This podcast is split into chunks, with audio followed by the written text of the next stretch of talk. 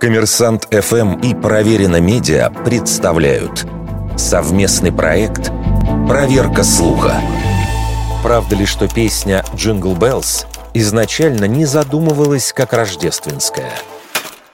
За время своего существования эта песня стала таким же неотъемлемым символом Рождества, как елка, гирлянды и подарки. А в 1965 году «Jingle Bells» стала первой композицией, исполнение которой транслировали из космоса.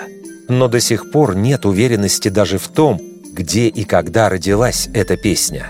Считается, что ее автор – американец Джеймс Пирпонт. Он получил на нее авторские права в 1857 году в штате Джорджия.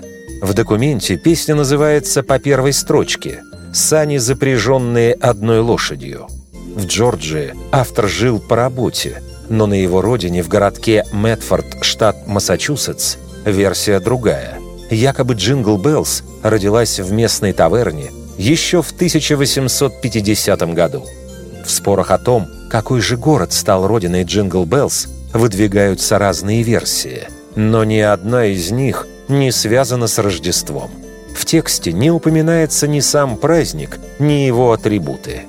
В Массачусетсе считают, что песня посвящена катанию на санях, которое было популярной городской забавой еще в начале XIX века. А в Джорджии уверены, что «Jingle Bells» — это ностальгия по снежной зиме в Новой Англии, которая не была частым явлением на юге США.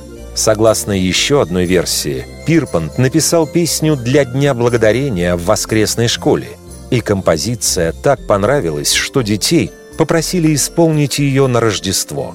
Правда, верится в эту гипотезу с трудом – Ныне забытые третий и четвертый куплеты рассказывают об уединенной поездке юноши и девушки на санях. В те времена такой текст вряд ли стали бы исполнять в религиозном учреждении. Кина Хэмилл из Бостонского университета считает, что Пирпант сочинил песню исключительно из коммерческого интереса. А тема прогулки на санях вдали от посторонних глаз была довольно популярной в середине XIX века – как же в таком случае «Jingle Bells» оказалась связана с Рождеством?